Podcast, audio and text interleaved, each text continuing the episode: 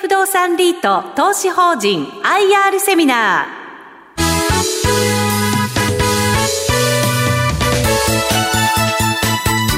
この番組は証券コード8966平和不動産リート投資法人の IR 活動の一環としてお送りします。この番組は11月21日に開催した J リートファンオンラインウェブセミナーを収録したものです。お話は平和不動産アセットマネジメント株式会社代表取締役社長平野正則さんです。進行はスプリングキャピタル代表井上哲夫さんです。よろしくお願いいたします。よろしくお願いします。えー、まず平和不動産と言われますとですね、ご視聴されている方、皆さんが東証、大証、名称、いわゆる証券会、えー、証券取引所の大家さんというイメージが強いですが、実は平和不動産さんというのは、えー、ずっとですね、堅実に、不動産事業というのを拡大してやられてきたと。その、スポンサー会社がどのようにですね、スポンサーサポートとして、このリートに生かされているかという部分も含めてプレゼンテーションをお願いします。えー、皆さんこんにちは。えー、ただいまご紹介に預かりました平和不動産リート投資法人を運営しております平和不動産アセットマネジメント社長の平野でございます。まずはですね、えー、新型コロナウイルス感染症に罹患されている方々に対しまして、えー、心より、えー、お見舞いを申し上げます。この新型コロナウイルスは様々な方面に大きな影響を及ぼしておりますが、平和不動産リート投資法人におきましては、新型コロナウイルスの影響も限定的な形で推移し、想定の分配金を既存させるような状況には至っておりません。これはリスク体制の高いリートを意識して運営してきたと同時に、自己投資口買い入れ取得をはじめとした施策を講じてきた結果であるというふうに考えております。えー、今日はそんな平和不動産リート投資法人の特徴からお話を始めさせていただき、実際の新型コロナウイルスの影響、そして対応策、また今後の運用方針についてお話を進めさせていただきたいと思います。平和不動産リート投資法人の特徴を一言で言いますと、東京特部を中心とするオフィス、レジデンス、レジデンスは賃貸住宅でございますが、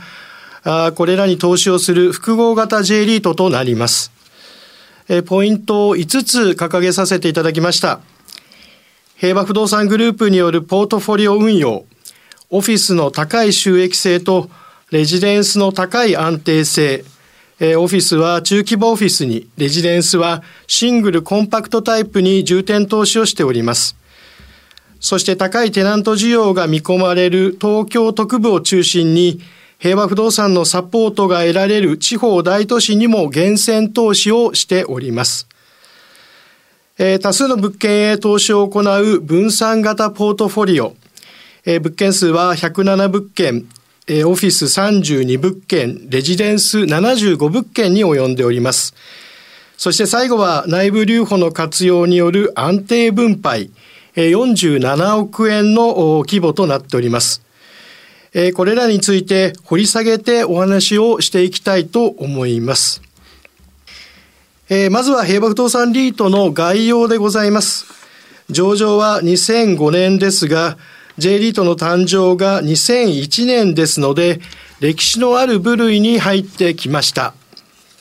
東京都区部を中心とするクレッシェンド投資法人と、シングルタイプのレジデンスを中心とするジャパンシングルレジデンス投資法人が、リーマンショックの後に2010年に合併し、平和不動産リート投資法人として生まれ変わりました。資産規模は1787億円、格付けシングル A プラス、え鑑定 LTV は40.2%となっております。次に、ポートフォリオの状況をお示ししております。え新型コロナウイルスを受けて、レジデンスの安定性がクローズアップされていますが、レジデンスの割合が56%とオフィスを上回っており、東京特部への投資が7割、え合併後4回の公募増資を経て、緩やかではありますが、着実に資産規模を伸ばしてまいりました。ここでは、代表物件を掲げております。スポンサーの平和不動産はご存知の通り、証券業界をバックボーンとしておりますが、平和不動産リートにも証券会の建物がしっかりと組み入れられております。東京証券業健康保険組合さんが入居いたします茅場町平和ビルです。その他、白金高輪や駒沢公園といったエリアに代表的なレジデンス物件を有しております。投資対象エリアは平和不動産に準じており、東京及びその近郊のほか、札幌、仙台、名古屋、京阪神、福岡を対象としております。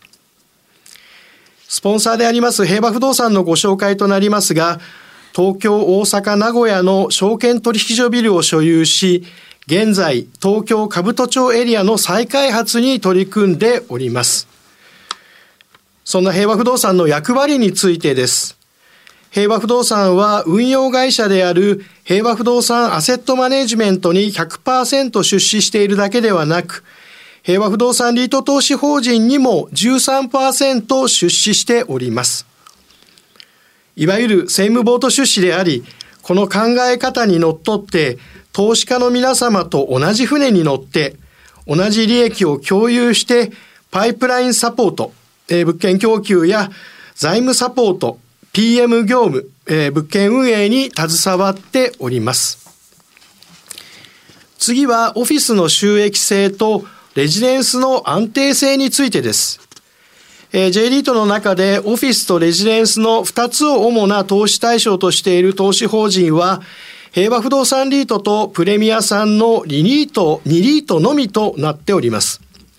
一方で、オフィスとレジデンスの運用は、双方が補完し合う関係で非常に相性のいい組み合わせであると考えております。オフィスは法人のテナントさんが多いため景気に左右されやすいという特徴があります。えー、景気拡大期には法人さんの決算も良く、賃料が上昇しやすい反面、えー、景気後退期にはその逆の動きをします。一方で、レジデンスは個人のテナントさんが多く、生活に密着しているということで、収益が比較的安定しております。え、リーマンショック後の賃料の下落局面では、ジャパンシングルレジデンスとの合併により、レジデンスを大量に保有することによって、収益の安定化を図ってまいりました。現在の投資口価格のバリエーションでは、レジデンスリートに大きく劣後しておりますが、レジデンスの安定性も持ち合わせているリートであることから、見直しが入ってもいいのではというふうにも思っております。次にオフィスについてですが、私たちは主要都市の中小型物件を主な投資対象としております。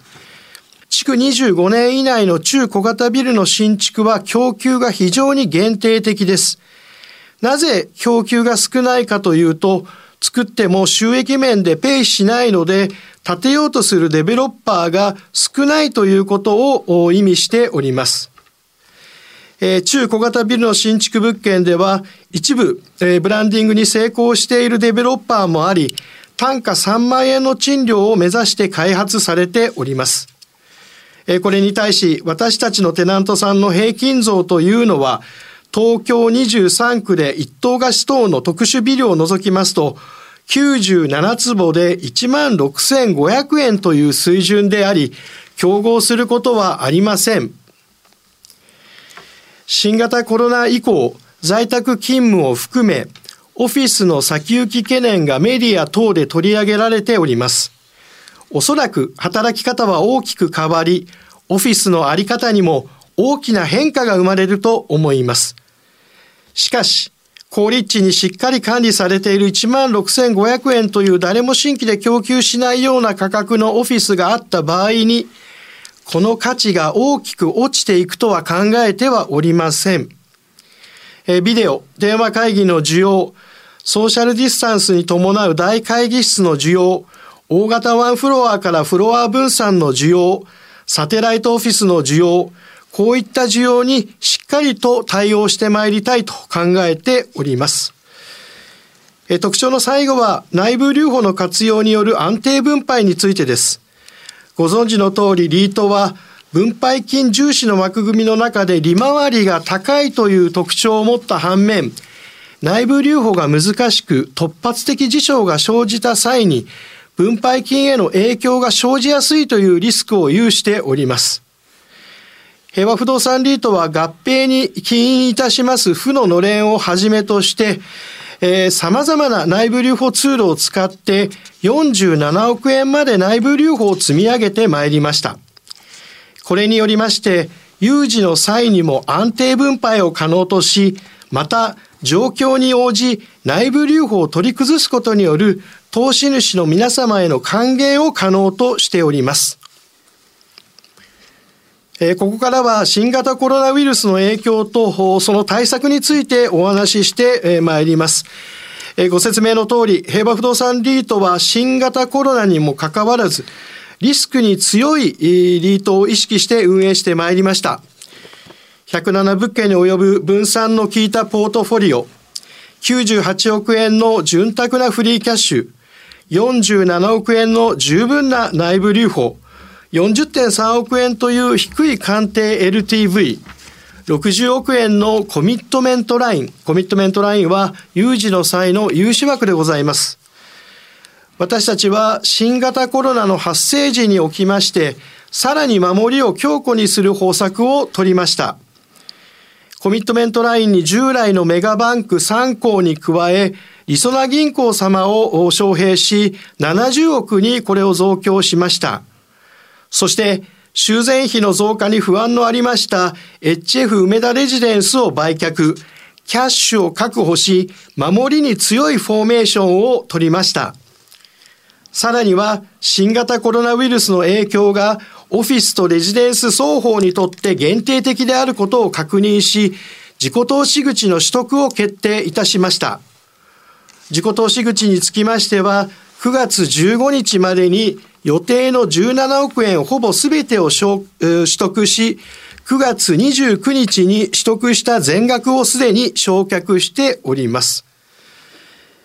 具体的な新型コロナウイルスの影響ですが、これに起因する賃料の減額につきましては、レジデンスでは一件も減額を実施しておらず、オフィスでは現在までに飲食店を中心に4件に対し期間限定で総額200万円弱と全体の中では軽微な影響にとどまっております。稼働につきましてはオフィスは98%台後半と高い稼働率が続きレジデンスに関しましても3月4月に法人需要が落ち込みましたがリーシングに注力した結果えー、従前通りのですね、えー、基調まで回復をしております。直近の決算期である第37期から取り組んでまいりました物件の売買の効果をまとめております。第37期にはレジデンス3棟を購入いたしました。特に HF 商工寺赤羽レジデンスは平和不動産が平和不動産リートのために企画開発を行った第3号案件となります。不動産価格高騰の影響を抑えるため、普通借地権による開発スキームを採用しております。物件の名称にもあります通り、商工寺様の所有する土地に平和不動産が普通借地権を設定し、建物を建築、リースアップした上での供給となります。これにより都内の新築物件でありながら焼却後利回り、NOI 利回りで4%を実現しております。物件の入れ替えにも積極的に取り組んでいます。兜町のオフィスを購入し、売却物件からは譲渡益と内部留保の拡大を得るという平和不動産リートらしい取り組みができたと考えております。今走っております第38期に入りましてからは、冒頭ご説明の通り、新型コロナウイルスへの備えとして、HF 梅田レジデンスを売却、売却益とキャッシュを確保し、さらに内部留保を計画しております。自己投資口の取得を売却した HF 梅田レジデンスの母価と同程度の17億円を実施しましたが、EPU、巡航の一口当たりの当期純利益、こちらへの影響は、物件の売却による EPU の減少を補って、さらにプラス14円の効果となります。これら一連の取り組みを合算した場合、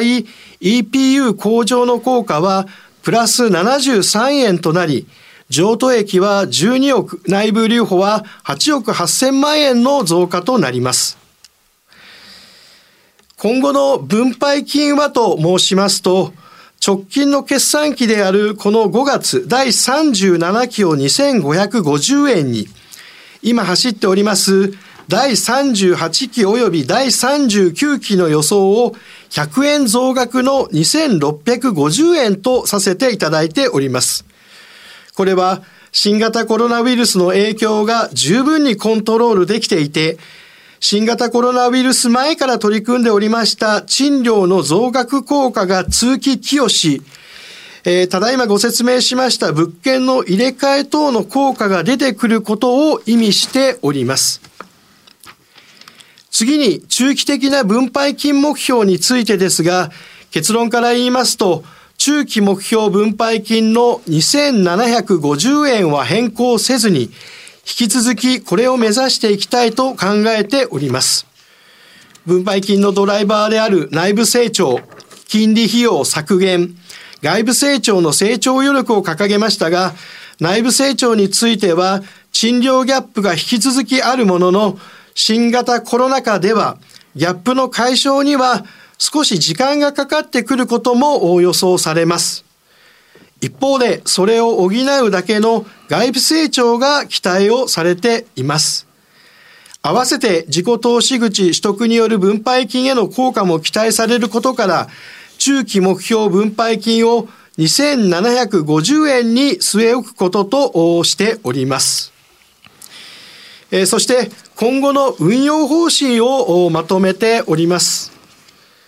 まず外部成長ですが、今後も物件の入れ替えに注力し、着実に運用資産の成長を図ってまいります。次に内部成長ですが、賃料ギャップは依然あるものの、ギャップの解消には時間を要してくることも考えられます。現在、レジデンスではインターネットの無料化を進めておりますが、収益増を狙った効果的な費用投下とコスト削減を両立していきたいと考えております。財務面では金利の高い借り入れが残っておりますので、リファイナンスによる金利低減効果と投資法人債等の資金調達手段の多様化に努めてまいります。そして ESG、スポンサー、運用会社、従業員、従業員は類等となりますが、え、この三層からなる政務ボート出資によりまして、投資家の皆様と同じ船に乗って、同じ目線で投資法人の運営に努めてまいります。そして、投資主還元です。おそらくこの投資主還元の部分が最大の強みではないかと考えております。潤沢な内部留保とフリーキャッシュを持って、今回のような有事の際にも分配金の維持に努めてまいります。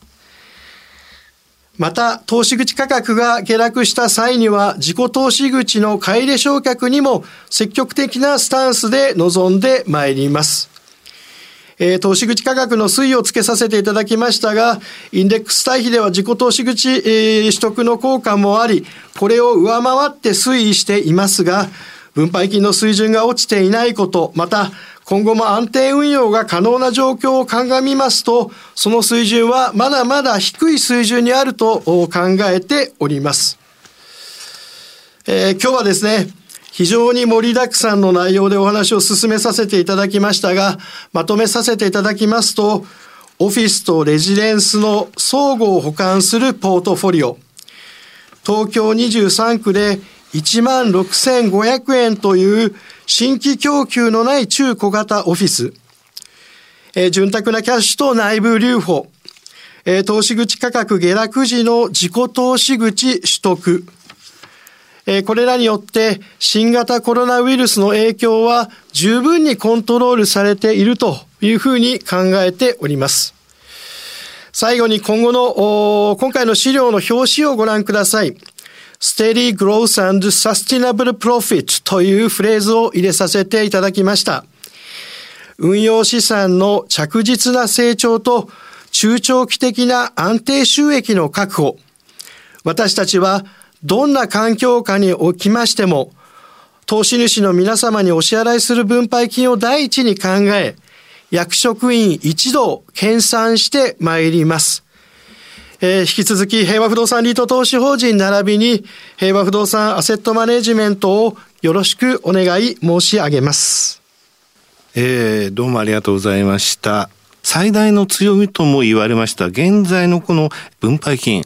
こちらですね、あの、以前あの、1700円ぐらいの、えー、ところにいらっしゃったところまで見てて、それからのこの発揮ですので、丸4年以上ですね、順調に積み上がってるんですね。あの、先ほど、中期の目標分配金2750円というふうに言われました。2650円が時期、そして2750円が中期的な目標。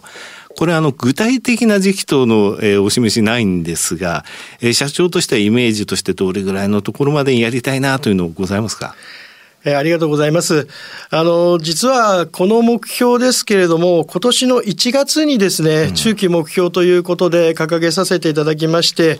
えー、その時には、まあ、あの、中期でございますので、3年から5年というのをですね、えー、視野に置いてまいりました。えー、ただですね、これだけの新型コロナの環境下におきましても、えまあ、政策自己投資口の買い入れ償却もあり、物件の入れ替えの効果もあってですね、えー、順調に分配金の水準が引き上げられていっております。うんえー、来年に実現をしたいというふうにですね、まあ言いたいところではありますが、できる限り早い時期に、あの